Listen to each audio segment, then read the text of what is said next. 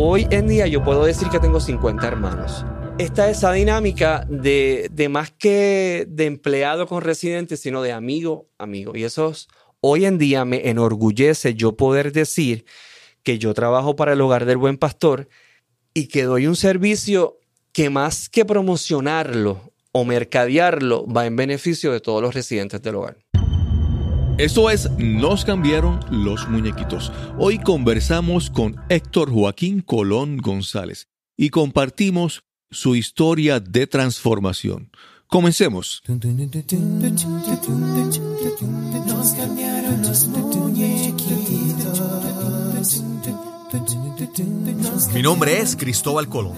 Soy un comunicador, un bloguero, un podcaster. Y eso es, nos cambiaron los muñequitos, porque lo único constante en la vida es el cambio. Bienvenidos a Nos cambiaron los muñequitos. Gracias por acompañarme en este episodio en número 90. Con este episodio comenzamos la recta final hasta alcanzar el episodio número 100. Esperamos que esto sea el próximo 3 de febrero del año 2020. Hoy conversamos con Héctor Joaquín Colón González y compartimos su historia de transformación profunda y personal. Una historia verdaderamente interesante, inspiradora, profunda. Esperamos que sea también de gran aprendizaje para ti. Hoy vamos a conversar con Héctor Joaquín Colón González.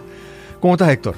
Pues yo estoy sumamente feliz, sumamente contento, ¿verdad? Que estamos aquí con vida y que estamos en este podcast aquí. Así que saludos a todos los radioescuchas. Yo, cuando vi a Héctor, yo le dije, yo como que te he visto antes. Y él cuando empieza a, a contar de su historia, de su trayectoria, yo digo, ah, ok. Ya.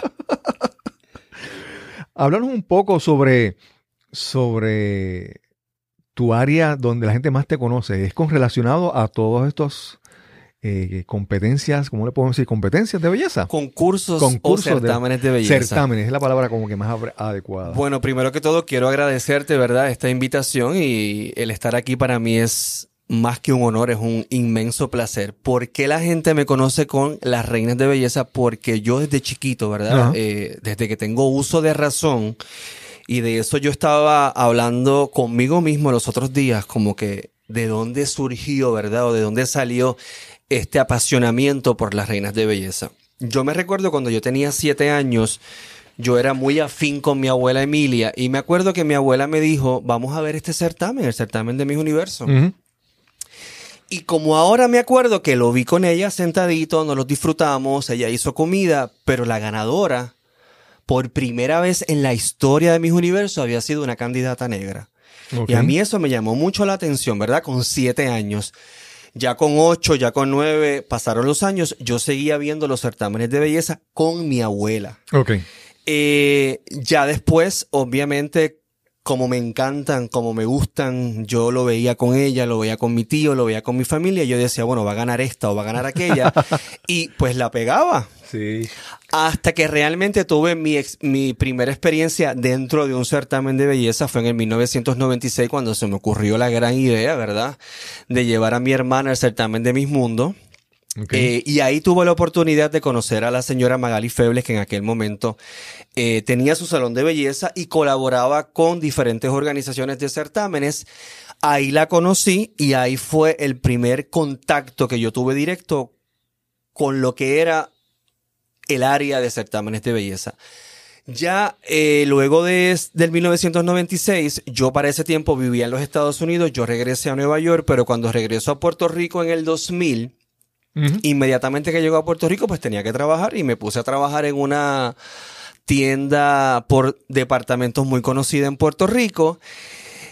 Y obviamente no era lo mío, o sea, no me gustaba, pero lo hacía. Me fui un día, un viernes, dije, yo no, o sea, yo no puedo estar más aquí, esto, esto no me pertenece a mí. Y me acuerdo que me fui a otro centro comercial, a, pues a, a caminar, a cenar. Y, y ahí tuve la oportunidad de conocer a la señora, o sea, de reencontrarme con la señora Magali Febles. Yo me acuerdo que en el salón de belleza de ella, yo entrando a San Patricio, había un, un cartel que decía se solicita recepcionista. Ok. Y yo dije, aquí es que voy. Yo quiero trabajar aquí, aunque sea de recepcionista, porque obviamente yo sabía eh, todo el conocimiento y, y toda la información que tenía Magali sobre los certámenes de belleza, y yo quería adentrarme en eso Claro. Pido, eh, solicito el trabajo de recepcionista y cuando me voy a ir, ¿verdad? Lleno la solicitud y le digo a la señora, esta es mi solicitud. Cuando estoy saliendo, ella me dice, no te vayas porque quieren hablar contigo. El resto es historia. Ese mismo día comencé a trabajar con, con Magali como a su asistente personal. Estuve trabajando con ella hasta el 2009, completamente freelance. Conocí muchísimo sobre certámenes de belleza. En y esa ella- etapa ella estaba solamente eh, involucrada en los certámenes de belleza. Pero ella era directora del certamen de Miss Universe Puerto. Rico. Sí, porque ella primero estuvo un- eh, trabajando en la parte de, de su, ¿verdad? De su destreza, que es de... Correcto, de sus eh, salones de belleza. Y, Y a la después par- estuvo a cargo de los... Correcto, desde el 2002 ella tuvo a cargo la franquicia de Miss. Universe Puerto Rico hasta el 2008. Entonces, con Magali, lo tengo que decir y siempre lo voy a decir, yo aprendí muchísimo sobre este ambiente, mucho más allá de, de lo que es preparar a una reina de belleza, Ujú. sino aprendí sobre maquillaje, sobre peinado, sobre postura, sobre pasarela, you name it. Y a la par que trabajaba con ella, Magali fue la persona que me introdujo a mí a la televisión. Sí. Eh, Sí, porque una cosa es la, la, el montaje del evento, de la, pero también un- estos certámenes de belleza, si no se mercadean ante la televisión e internacionalmente, no son exitosos, ¿verdad? Ahí es parte de ese, de ese de mercadeo. ese punto. Entonces, ella siempre me decía, Héctor, tú eres muy bueno opinando, tú eres muy bueno criticando, tú eres muy cínico, muy sarcástico. Yo te voy a empezar a, a- a llevar a los canales para que te utilicen como recurso. Y así fue, la bola fue creciendo de simplemente ser un crítico en televisión, pues llegué a ser dos realities en Colombia, hice una película y una novela en Costa Rica, he tenido la oportunidad, gracias a los certámenes de belleza, de viajar más de 50 países hasta hace exactamente un mes, de vivir en 15 de ellos. Wow. Y al día de hoy, pues trabajo, sigo trabajando en los certámenes de belleza. Soy el codirector de dos certámenes de Miss Intercontinental y de Top Model of the World. También he trabajado con Miss Universo, con Miss Mundo. Pero ahora pues estoy más tranquilito, solamente trabajando con estas dos eh, organizaciones y a la par durante todo este año yo he hecho muchísimas cosas. He trabajado freelance para diversos eh, pues medios en Puerto Rico, para diversos periódicos, para medios en, el extranjero, hasta que la vida me cambió y ahora pues trabajo en el hogar del buen pastor. Ok. Te iba a preguntar, antes de todo eso, ¿estudiaste algo en universidad? ¿Qué, qué, qué tomaste para entrar a este mundo? ¿Qué fue lo que te ayudó a que Pues estudiaste? mira, yo de, yo de chiquito decía que quería ser ginecólogo, ¿verdad? Porque a mí me interesaba la medicina. Eh, mi papá trabajó muchísimos años en el desaparecido periódico San Juan Star. Eh, mi mamá era una simple ama de casa. Y mi abuelo también trabajaba en el San Juan Star. Yo iba mucho al periódico y a mí me encantaba o me ha gustado escribir desde chiquito. Yo no me veía como periodista porque yo era un niño muy tímido, aunque era muy presentado. era muy tímido para ciertas cosas. Yo no me veía como que haciendo el trabajo de periodista. Hasta que obviamente me gradué de cuarto año, tuve la oportunidad de, de tener un buen consejero y dije, voy a estudiar periodismo. Lo estudié en la Universidad de Sagrado Corazón. Comencé mi maestría en los Estados Unidos en literatura hispánica, pero me encanta escribir, me encanta preguntar, me encanta auscultar, me encanta saber la historia y la vida de, pues, de, de- de otras personas. Sí. Hay un, hay un término por ahí que se, se escucha recientemente, no sé cuándo lo, empezó a salir, el término este de misiólogo, ¿verdad? Pues- que son, se vuelven los especialistas. Ahí, ahí, a eso iba. Y con todo, con toda la bola de nieve, pues de momento yo me acuerdo la primera experiencia que yo tuve para opinar internacionalmente. Ajá. Me la dio una gran cadena de televisión internacional. Y me acuerdo que cuando el caballero me va a preguntar, dice, ya, bueno, que aquí tenemos al misiólogo. Y yo desde que escuché esa palabra, te lo digo honestamente, nunca me gustó porque misiólogo es como ginecólogo, como psicólogo. O sea, yo no voy Sí, a la sí. universidad o no fui a la universidad a aprender sobre reinas de belleza. Claro, que debería claro. de ser un curso, debería de ser un curso en las universidades electivos, ¿verdad? Por todas las reinas, eh, la- las reinas que hemos tenido y porque a- al puertorriqueño le gusta el certamen de belleza. Claro. Pero yo eh, prefiero, ¿verdad?, que la gente utilice el término experto en certámenes o experto Claro, en claro. reinas, porque misiólogo, pues sí, es una palabra que se escucha bonita, pero es como, como rara. Sí, es como eh, términos que se inventan, Sí, fashionista, furi. Entonces ya, ay, el misiólogo, el misiólogo. O sea, tú vas por ahí, mira el misiólogo yo. ok. Sí, no es que yo de cuando co- comenzaste hablando de tu abuela y, le- y cuando se sentaban a analizar lo- las competencias, la- los certámenes, perdón, y hacían tus predicciones y tus cosas, ya estaba desde, desde- desde niño. Sí, no, desde- eh, y eso es lo que yo le trato de explicar a mis amistades y, y- y a los fanáticos de mis, todas mis redes sociales, que ellos me preguntan, Héctor, pero ¿cómo surgió? Mira, yo no sé si es que tengo un don o, o- o- o lo tengo natural, pero yo desde chiquito, yo no creo que es un don, es simplemente sentido común. Lo que pasa es que la gente ahora le busca siete patas al gato. Y la O sea, capacidad si hay- de observar. Y la capacidad de observar, de saber quién es más linda que la otra. Porque sí, todos somos bonitos en nuestra esencia. Claro. Pero yendo a los certámenes de belleza, ya hay una belleza que es un canon, o sea, es un, un Mm. patrón y hay que seguirlo. Y Unos si es la más linda, es la más linda y punto. Claro, claro. Es como una, hay ciertos factores en la fórmula que te van a... Correcto. Y la otra cosa es que yo, mm, cuando digo lo de la observación, hay, hay gran... Una persona, tú sabes que cuando una persona llega frente a ti y se presenta, simplemente sin abrir la boca, ya esa persona te está proyectando mucho con su lenguaje corporal, con su presencia, con sus ademanes, sus gestos, eh, o el lenguaje corporal. Y es muy importante para estas eh, competidoras en los certámenes de belleza esos detalles que tal vez tú no te das cuenta. Es la postura, es la gracia, es el movimiento, es cuando caminas y se ve natural, si se ve fluido. Son cosas que influyen, ¿verdad? Tú no te, ah, incluso tú ves una persona y tú no te das cuenta de cómo el- esa información te está transformando tu opinión de esa persona. Pero así ocurre. Hay personas que tú las miras y dices, "Ugh, qué, qué mal me cae. Y qué bueno que traes ese punto porque la mayoría de los nuevos fanáticos de certámenes de belleza solamente se enfocan en lo físico. Claro. Un ejemplo, yo eh, he tenido la oportunidad de cubrir mis universos más de 15 veces. O sea, yo he estado en el meollo de la situación. Y yo utilizo un ejercicio muy práctico a la hora de criticar o a la hora de opinar.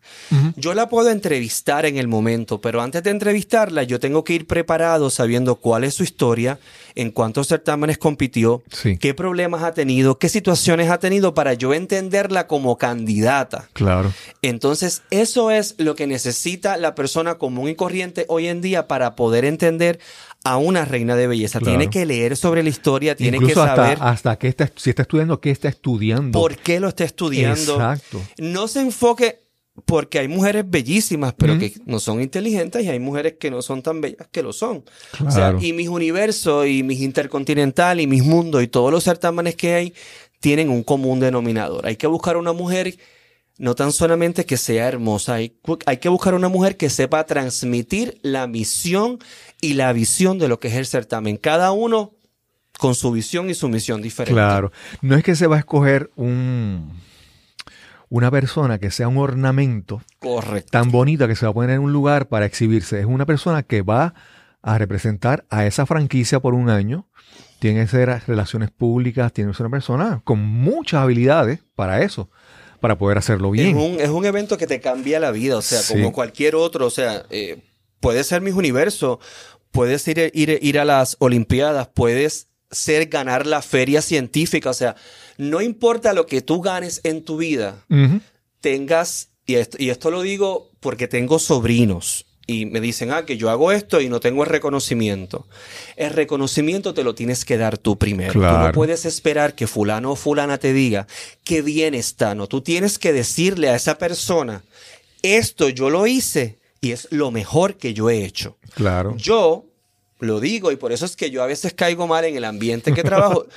Mire, yo soy el mejor en Puerto Rico y en el mundo en los certámenes de belleza. O sea, claro, Claro. está. yo me tengo- atrevo a apostar que tú dices que tú eres el mejor, no por lo que has hecho, porque yo creo que es porque tú sientes que tu compromiso y tu deseo de seguir mejorando es mayor que cualquier persona.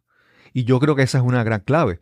Porque el que dice que es mejor no es porque llegó y se ganó un premio, es porque tiene el porque- compromiso, porque yo la me- actitud. La actitud y porque yo busco cada día más, yo busco eh, educarme en, en- Mm, sí. en- en lo que concierne a lo que yo me muevo. Un ejemplo, yo estaba pues hablando ayer con una, una gran amiga, con. Tere, eh, y le dije, Tere, para el año que viene, cuando yo regrese de Egipto, eh, eso hablamos ahorita, Sí. eh, yo quiero entrenarme en Brain Gym, yo quiero entrenarme en Health Coach, yo quiero entrenarme en diferentes áreas para cuando yo vaya a entrenar a la candidata o a quien sea, yo tenga otras herramientas Sí, que no sean postura, dicción, cultura, cómo vas a mover los ojos, o sea, vamos a buscar otras alternativas que te pueden ayudar a, a salir bien en la claro. competencia. Y con eso que mencionabas hace un Claro. momento, que hablamos del lenguaje corporal, el lenguaje corporal habla de quién tú eres, de cómo tú te sientes. Entonces tú le puedes enseñar a una persona postura y toda esa cosa, pero si la persona no se siente bien consigo mismo, eso tú no lo puedes cambiar. Y una persona que se siente confiada, feliz, se siente plena, lo proyecta, Lo en esa proyecta y lo- situación. Y, y- tú lo sientes, pero eso también, po- por, supuesto, y en las reinas de belleza es muy importante la base familiar. Mm, Eh, y ayer, hace, hace tres días me hicieron una entrevista en- con, pues, con esa vertiente y yo estaba, me preguntaron, ¿qué tiene que hacer una reina de belleza para ser exitosa? Yo dije, bueno, lo primero, lo primero es la base familiar. Y lo segundo, que no tenga novio. Porque los novios son un desenfoque total. Pero nada, esos son otros sí, temas. Sí, y obviamente, si tiene novio, no siempre se va a coger a alguien que, sea una- que tenga la madurez para Se va- poder ¿Tú manejar sabes lo que pasa? Y siempre lo digo y suena cómico. Lo que pasa es que hay, de, los, de las que tienen novio, un 95% de los novios quieren ser más reinas de belleza y más figuras públicas Sí, que ella. Sí. Sin faltar el respeto con lo que estoy diciendo. Y los que me van a escuchar y saben de lo que estoy hablando, saben que estoy hablando lo correcto. O sea, cuando tú vas a competir o vas a representar a tu país o vas a representar algo, yo creo que hay que tener los pantalones para decir, ok, esto lo voy a dejar a un lado, Claro. esto lo voy a echar a un lado, voy a enfocarme en lo que quiero y luego, cualquiera sea el resultado, vuelvo a lo que tenía, si hay que volver, si no, lo dejamos Claro. en el camino. Claro. Y te quería mencionar hace un momentito, hablamos sobre esto, y es la parte de que yo creo que estamos viviendo en una época de Instagram, de redes sociales, de Photoshop. Y entonces tú puedes ver una un photoshooting, una fotografía de una candidata, y tú dices, no, esa es la mejor. Una cosa es esas dos dimensiones de la pantalla, de la fotografía, y otra cosa es en persona, ¿verdad? Y yo creo que esa es la diferencia cuando tú dices, cuando tú estás ahí en persona, viendo a ese ser tridimensional, multifacético, que tú te das cuenta más allá de la belleza que se puede ver en una foto. Y entonces esos son los factores, como mencionamos, la, la inteligencia, la soltura, la simpatía, la- el carisma, que son cosas que en una foto tú no vas a ver eso. No en una foto. Y por eso es que, muy importante lo que, lo que acabas de decir, por una foto yo no puedo, yo quizás pueda dar una opinión general. Por Claro, eso es que claro. yo siempre les digo a los fanáticos y a los seguidores, vamos a esperar a verlas en persona, vamos a ver cómo se desarrollan, cómo se desenvuelven. Entonces así yo te puedo dar una opinión más certera. Porque Sí. por fotos, como tú lo acabas de indicar, ahora por fotos todo el mundo es bonito, todo el mundo tiene los dientes blancos, todo el mundo tiene Sí, los pómulos sí, hinchaditos, los ojos achineaditos, muy bonito, pero del hecho a la realidad hay un largo trecho. Y algo que he visto en esto de las competencias, los certámenes de belleza, es personas, mujeres, que ganan y son espectaculares. Y después de- pasaron los años y tú ni las recuerdas. Y hay otras que tal vez no fueron las más despampanantes, las más impresionantes, las más hermosas. Y crean, con eso que, que ganan, crean una carrera Increíble. increíble. y, esa, y esa debe ser la actitud. Sí. Qué bueno si ganaste.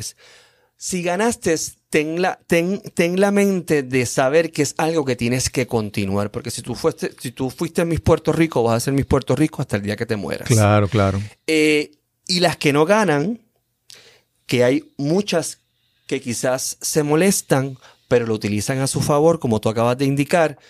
lo, lo toman con más fuerza para desarrollarse en lo que deseen. Y eso lo hemos visto, quizás la que no ha ganado tiene más éxito que la ganadora. Yo, el año pasado hice un reportaje para Primera Hora. Aquellas que no ganaron, pero han obtenido más éxito Sí. de las que ganaron la corona. Y eso lo vemos día a día, eh, año tras año. Sí, es lo que yo recibo, ¿qué yo hago con eso? Cómo yo lo invierto, cómo Sí. yo lo utilizo a mi favor. Hay personas que tú le puedes dar un montón y no arrancan. Y hay otros que simplemente le das un... un un- empujoncito sí. y te crean todo un Sí, imperio. y yo recuerdo el, el caso de... Había una... Vanessa Williams, era... Correcto, Vanessa Williams fue destituida, fue la primera mujer negra en ganar Miss América y fue destituida. Y mira cómo la vida, cómo ella lo utilizó a su favor, cantante, actriz, Actriz. y cómo la vida, luego de Buena 20 cantante, años, ¿no es? no, no, no, es Sí, una, una sí. excelente cantante, pero al hecho que voy, la destituyeron. Pero 20 años después, esa misma organización que la destituyó, la llamó al escenario y le dijo, esta corona es tuya. Wow. Sigue relevante, sigue... Sigue, ¿no? Vanessa Williams es una de las mejores y punto. Sí. Y en el caso de Puerto Rico, eh, hablamos de, no sé hasta dónde, qué posición ella ocupó, ¿verdad? Decir Ujú. el Auri. Desiree Yo- Lauri fue tercera finalista en Miss Universo 1995 en Namibia.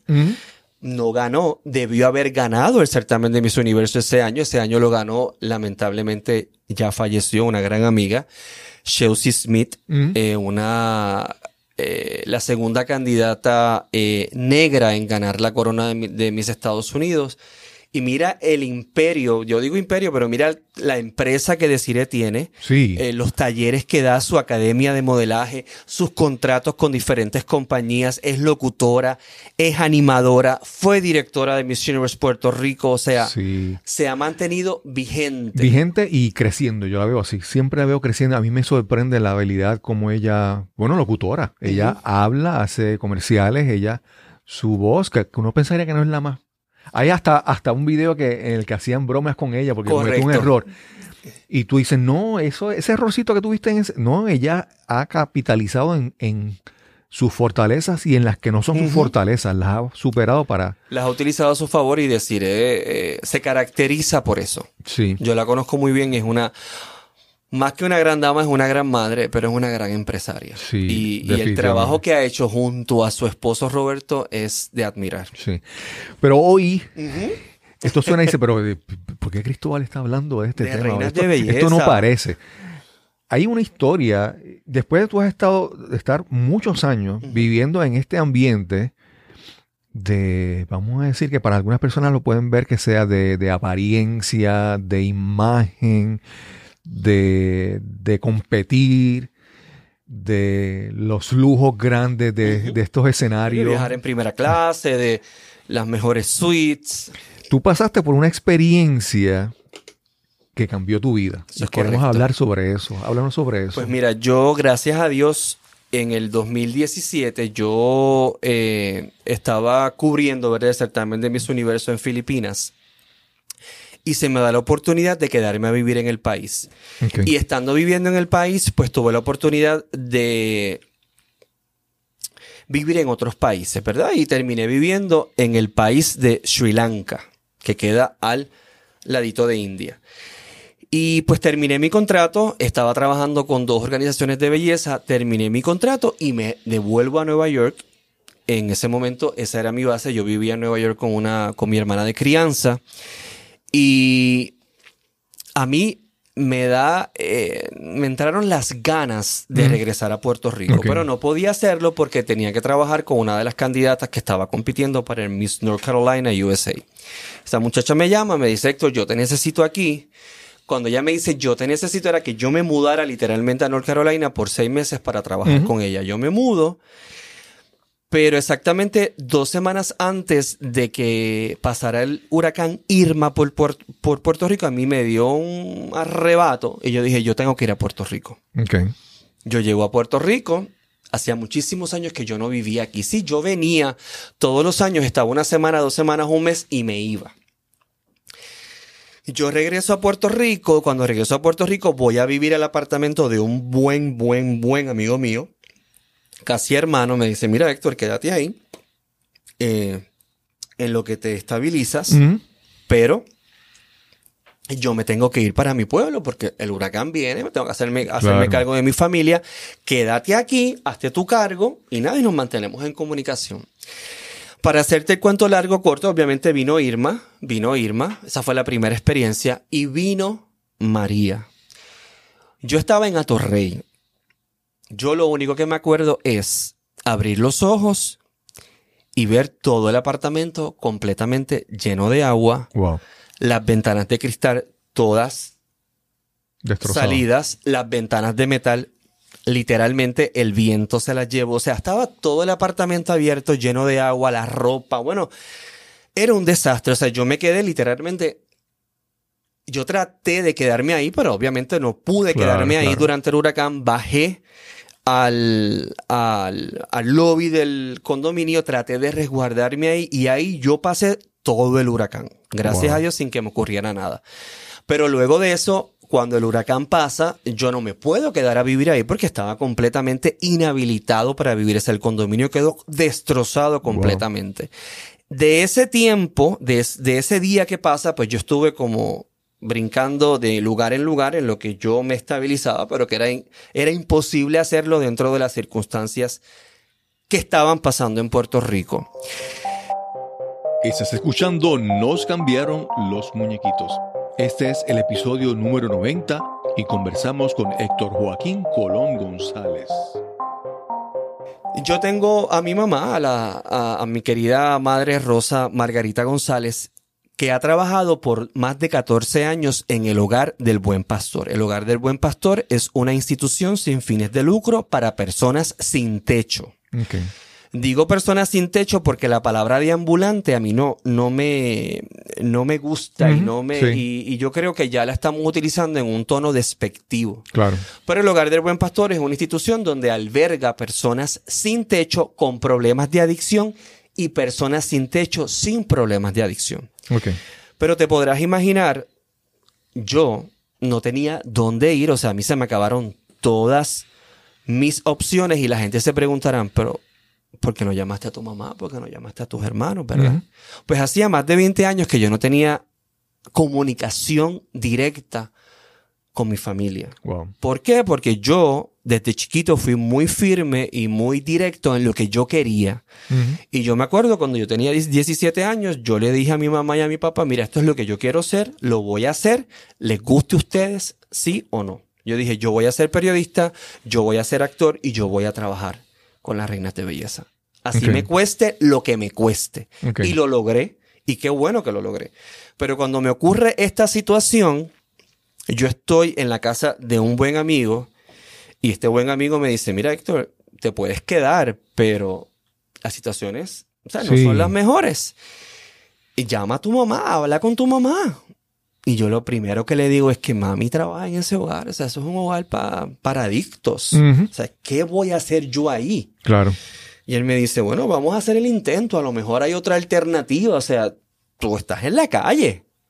Y esto no, esto no se basa si yo tenía ahorros, si no tenía ahorros, porque los tenía. Pero yo no me iba a ir a vivir a un hotel, o sea, yo no me iba a ir a Claro. vivir a, a- a un hostal. Porque Y estamos hablando de sitios que, por ejemplo, podías tener dinero y no tenías acceso a, a sacar el dinero del banco. Porque O sea, no eh, había telecomunicaciones, no había comunicaciones, no había electricidad. era un, bueno, era un no había cajero automático, automático, era, era difícil. Eh, y dentro de eso, yo estaba a la par, yo estaba en una relación con esta persona. Y cuando yo pienso en ir al hogar del buen pastor, pues yo digo, pues mira, lo voy a hacer. Yo voy a llamar a mami esta noche. ¿Qué pasa? Que ese día yo tengo una conversación, ¿verdad? Con la persona que estaba compartiendo. La persona no pudo en- entender, ¿verdad? La conversación que yo le, que yo le transmití. Y lamentablemente yo llego al hogar del buen pastor al otro día con una cadera rota, todas las piernas amagulladas, Wow. completamente destrozado, porque yo fui, esa, esa misma noche, yo fui empujado o chocado, como usted lo quiera llamar, por, una, por un automóvil. O sea, la- con la persona Sí. que yo hablé y le expliqué mi decisión de vida, le dije, mira, lamentablemente, pues yo no, o sea, no podemos continuar porque no están las condiciones para estar en una relación. Claro. La persona no, no lo entendió y pues obviamente me atacó. Wow. Cuando me llevan al hospital, Tienes que, que dar me información estuvo, de contacto. tengo que dar toda la información, pero estuvo muy raro que el doctor me dijera, yo necesito hablar con tu mamá. Yo le dije al doctor, yo tengo 48 años, 47 años, y él me dijo, ¿y? Yo necesito hablar con tu, o sea, con un familiar, pero yo necesito hablar con tu mamá. Yo le di el número de teléfono, que era el mismo, él la llamó, y mi mamá fue al hospital con mi hermana. Y así de la nada, mi mamá me dijo, yo te espero mañana en el hogar. Toda esa noche yo estuve hospitalizado pensando en voy a ir al hogar mañana. ¿Por qué diantres yo tengo que ir al hogar? Pero nada, llegué al hogar, se me dio la oportunidad de quedarme en el hogar, no en el hogar per se, sino en una ala que ellos tienen que se llama expansión, que es cuando la persona termina su programación, la persona va y tiene tiempo libre, eh, tiene tiempo para Sí, buscar una- una- trabajo, unos privilegios, unas unos libertades. privilegios. Sí. Y ahí llegué. Y ahí tuve que compartir el cuarto con tres personas más.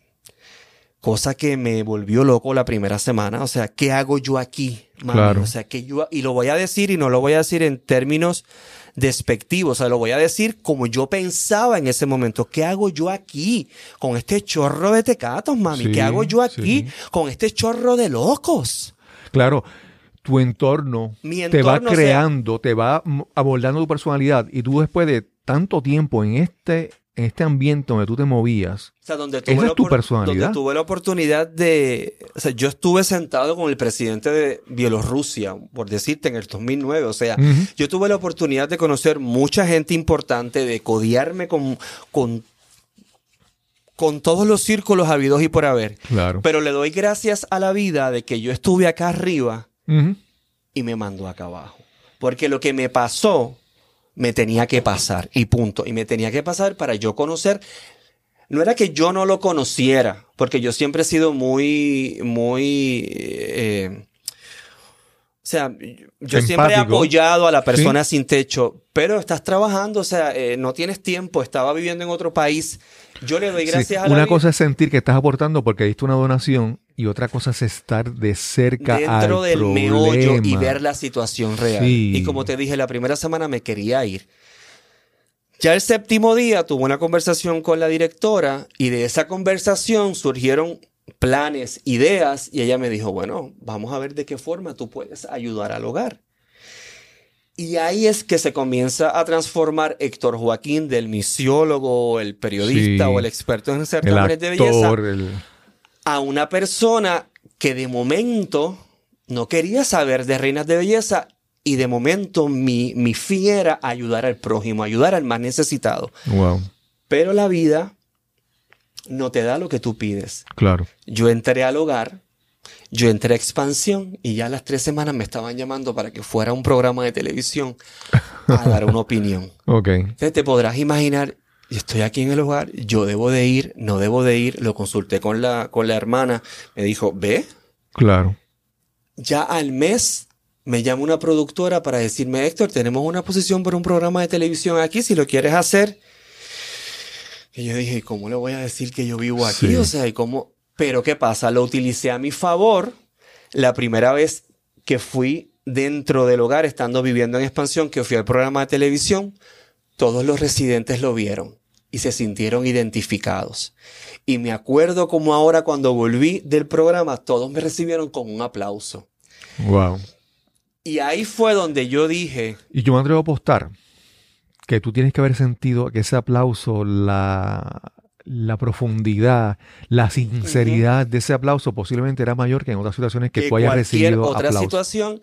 Y esa noche terminamos todos casi a la una y media, dos de la mañana, hablando, platicando, porque ninguno sabía, ninguno sabía lo que yo había hecho antes. Claro. Ya cuando vino el programa, pues obviamente ellos me veían a diario en el programa, porque yo animaba el programa o reportaba dentro del programa. O sea, ya había una relación más íntima y ellos decían, si Héctor lo puede hacer, porque yo no lo puedo hacer.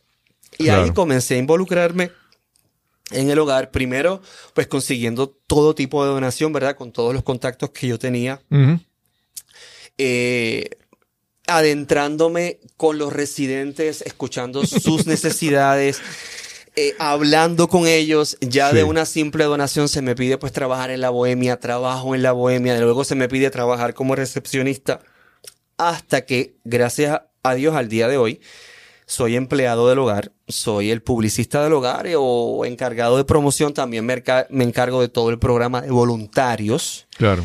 Eh, también de la, no de la mayoría de, la- de las donaciones, pero de algunas donaciones especiales. Eh, y más que un trabajo de publicidad, de mercadeo, de promoción o de trabajar con los voluntarios, es como yo digo, tú ahí no tienes una posición. Ahí tú tienes que ir con oídos, ojos y boca abiertos para escuchar y poder eh, eh, tener una conversación real con ellos. Sí. Y al día de hoy, como lo dije en un reportaje que me hicieron, hoy en día yo puedo decir que tengo 50 hermanos. Wow. Porque yo llego todos los días y antes de yo decir buenos días, me ya Juan me está diciendo, Héctor, ¿cómo está Héctor? Necesito hablar contigo. Héctor, o sea, Claro, está claro. esa dinámica de, de, de más que de empleado con residente, sino de amigo, amigo. Y eso es- hoy en día me enorgullece yo poder decir que yo trabajo para el hogar del buen pastor y que doy un servicio que más que promocionarlo o Claro. mercadearlo va en beneficio de todos los residentes del hogar. Sí, la, es la calidad de vida de personas que a veces, que la alternativa que ellos tienen es la calle o, o hasta considerar el suicidio. Y como, y como periodista me llama la atención las conversaciones que yo he tenido. O sea, Sí. yo he conocido historias ahí que yo- hoy podríamos escribir un libro. O sea, eh, al final del día, no importa quién sea, sea adicto a las drogas, sea no adicto y no tenga techo, sea un robabancos, sea un delincuente, sea el que sea. Va a sonar cliché, pero este tipo de personas o este tipo de ser humanos lo que necesita es simplemente amor. Sí. Tú le das amor, tú los entiendes, tú los escuchas, está todo bien. Claro.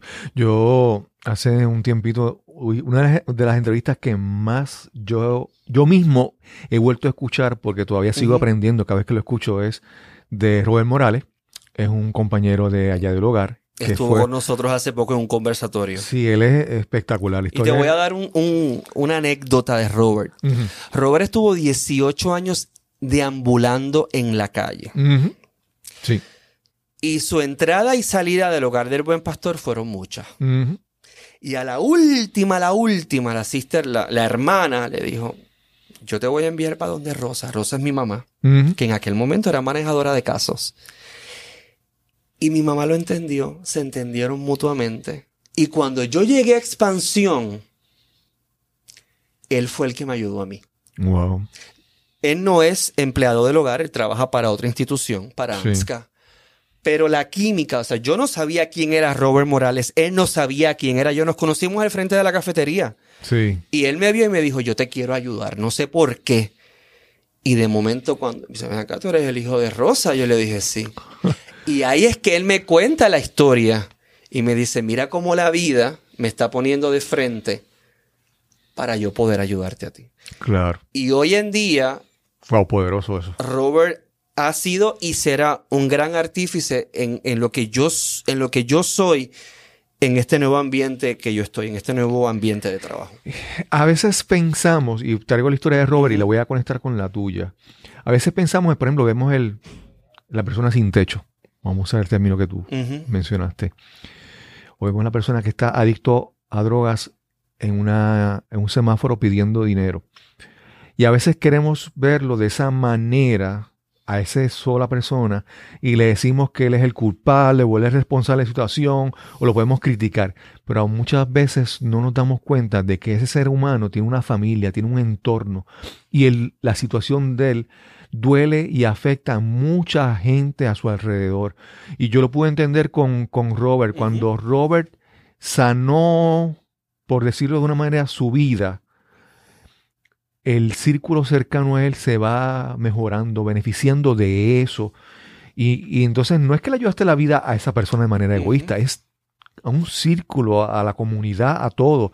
Y así como, por ejemplo, como Robert tocó tu vida y te ayudó, yo sé que tú te llevas ahora, el entorno tuyo se enriquece. Claro. Porque esas lecciones que tú te llevas, donde quiera que tú vayas, tú cambia tu forma de ver el mundo. Y, y, bueno, número uno, el hogar me devolvió a mi madre. Sí. Más de más de 20 años sin ningún tipo de comunicación. Claro. Y yo voy a ser muy honesto, yo me voy a echar un poco la culpa, ¿verdad? Porque yo soy un poquito orgulloso y un poquito Bueno, eh, en todas relaciones de ambas partes. sensible y yo, ¿no? Cuando ella me quiere hablar, que me hable. Yo no le voy a hablar. Yo estoy cumpliendo mi sueño y a mí mi sueño Claro. nadie me lo va a coartar, ¿me Claro, entiendes? claro. Pero el hogar me devolvió a mi madre. Los primeros días era como que yo pasaba por la oficina y yo no tengo que saludarla, lo sigo por ahí. Y gracias a Robert, yo comencé a saludarla, yo comencé a llamarla. Y al día de hoy, Rosa, mi madre, me llama todo. Bueno, la veo todos los días en el trabajo. a lo que voy, la vida me devolvió al hogar, me devolvió a mi madre. Pero yo creo que la vida tenía un propósito. Mi mamá fue diagnosticada con cáncer del colon este año en mayo 24. Wow. Y de mayo 24, hace exactamente dos semanas atrás, ella ha tenido tres operaciones. Las dos primeras para extir- extirparle todos los nódulos cancerosos que tenía, gracias a Dios, ya está libre de cáncer. Y la tercera para quitarle la ileoctomía.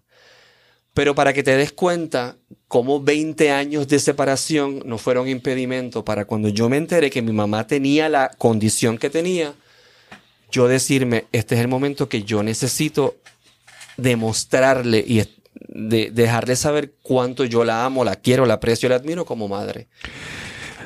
Y así fue. No te voy a decir que estuve con ella 100% porque soy... Claro, es un proceso. No, no, yo soy...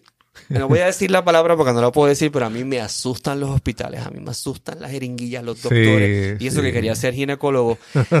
y ahí pues yo se la doy a mis, a mis sobrinos que estuvieron ahí con ella y con mi hermana, pero el proceso de su enfermedad me acercó mucho, mucho más a ella, me acercó a mis hermanos, a mis hermanas, a mis tías, a mis primos, a toda esa gente que yo había dejado de ver por 20 años.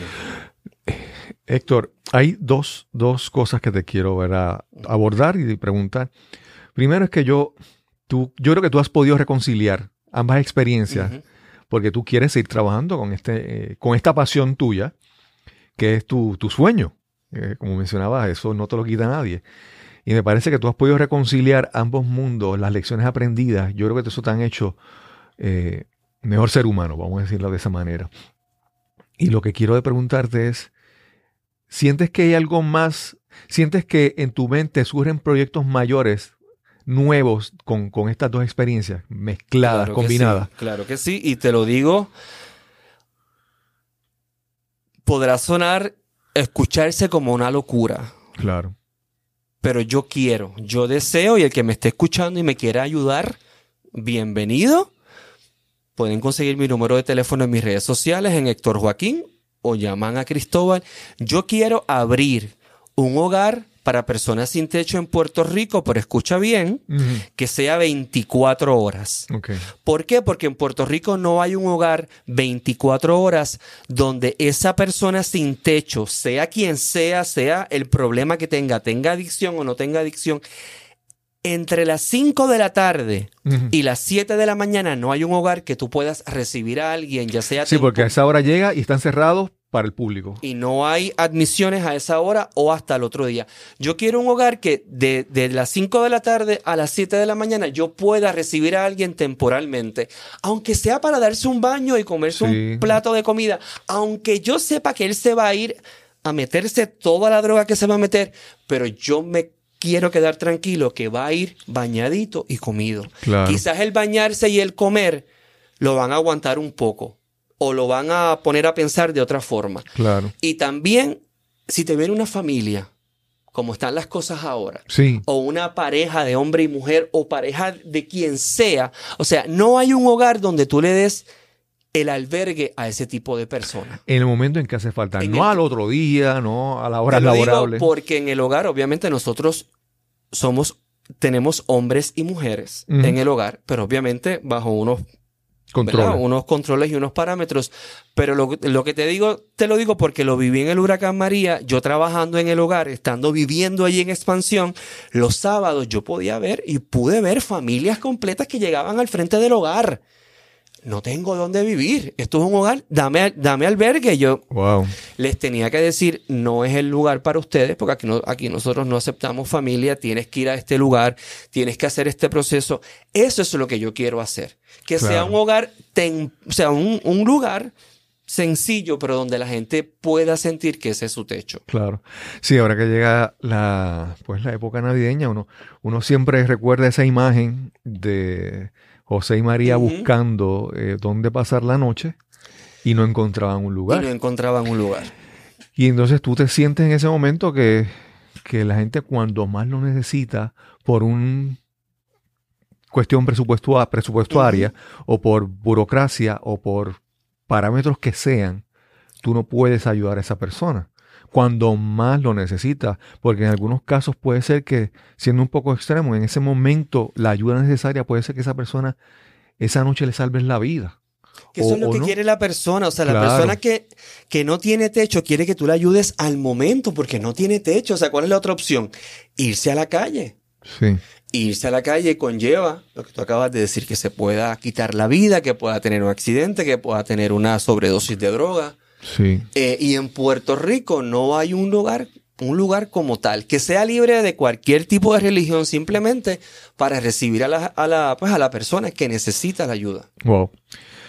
Héctor, yo, yo quisiera que con, ¿verdad? con toda mi, mi corazón, que la próxima entrevista que tengamos sea para que tú vengas a explicarme cómo está funcionando ese proyecto que tienes en mente. Pues así será y espero que espero poder espero poder recibir la ayuda del gobierno Claro. eh, y de las personas que estén interesadas y Porque ese, a veces pensamos, no, es que el gobierno, te-". no, pero sabes que las organizaciones sin fines de lucro suplen, cu- cubren ese vacío que el gobierno no, no hace.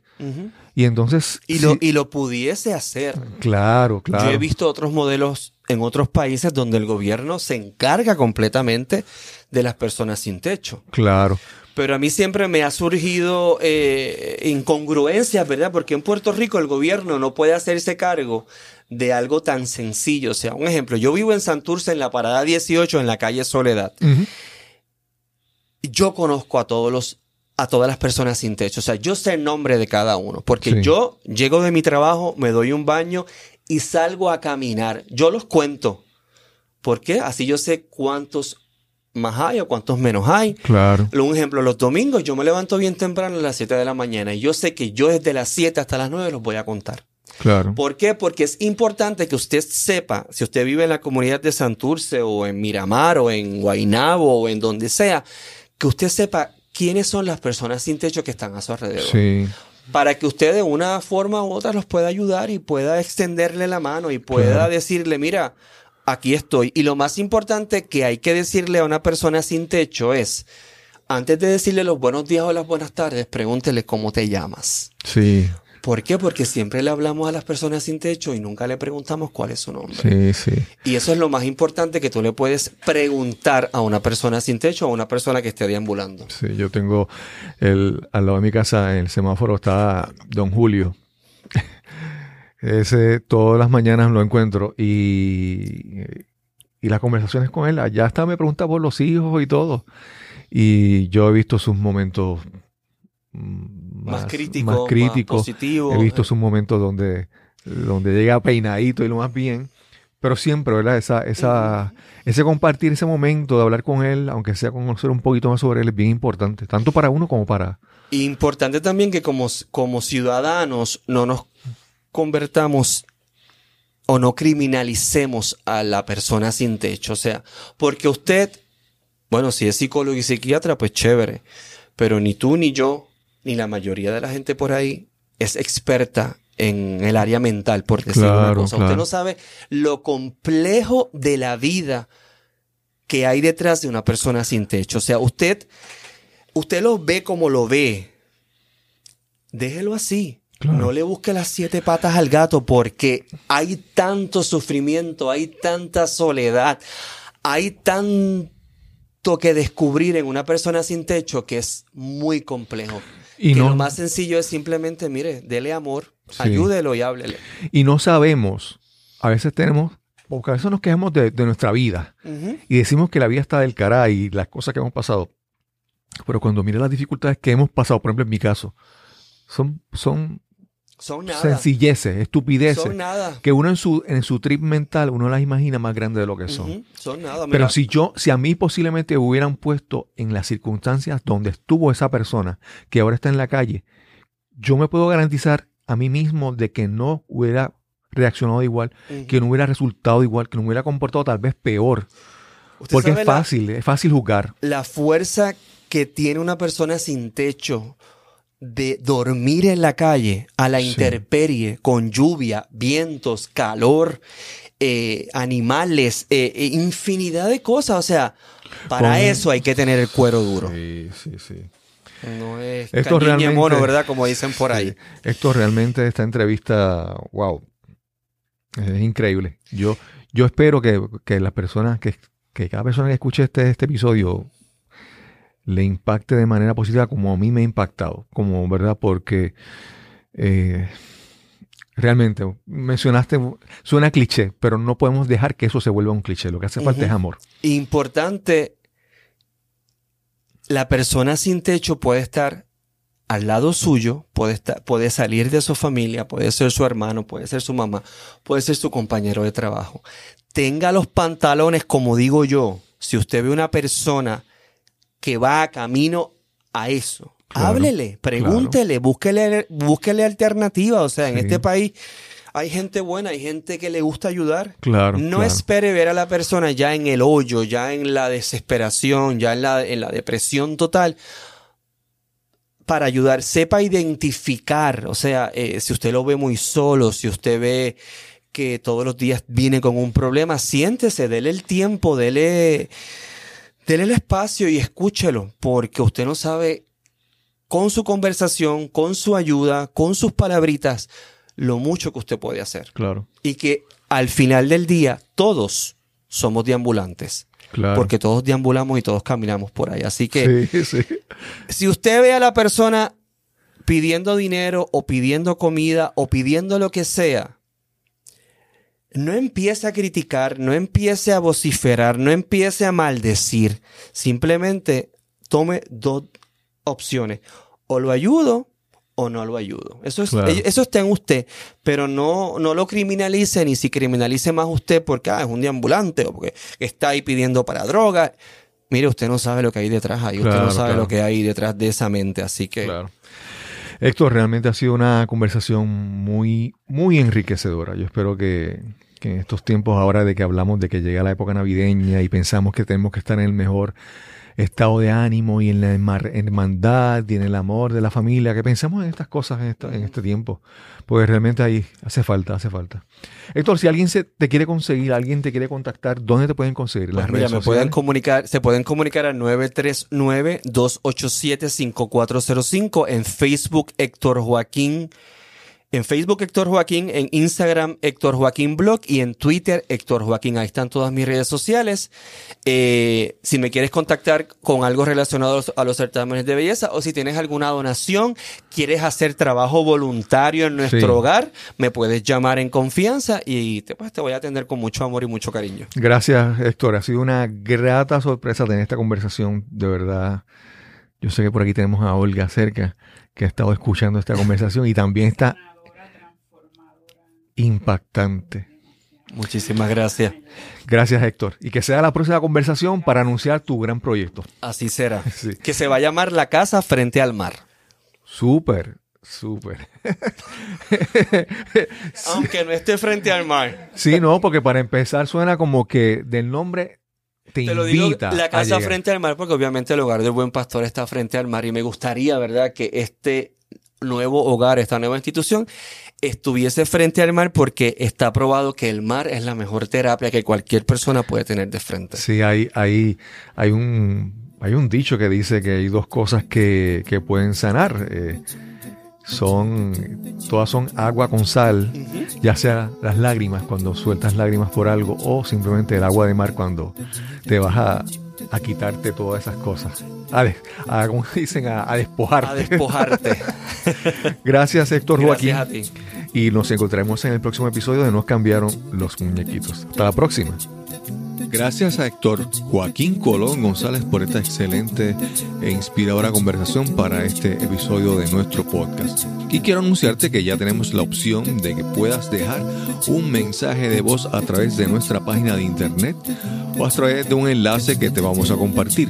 El enlace es speakpipe.com diagonal Cristóbal Colón. Speakpipe.com diagonal Cristóbal Colón. En las notas del episodio también puedes encontrar esta dirección y te agradeceremos que si tienes algún comentario, alguna observación, puedes ir directamente a este enlace y dejarnos tu mensaje de voz. Y recuerda que si tienes algún comentario, alguna observación, alguna sugerencia para nuestro programa, escríbeme a el correo electrónico info arroba cristobalcolón.net info arroba cristobalcolón.net y nos encontraremos entonces en el próximo episodio de Nos cambiaron los muñequitos. Hasta la próxima.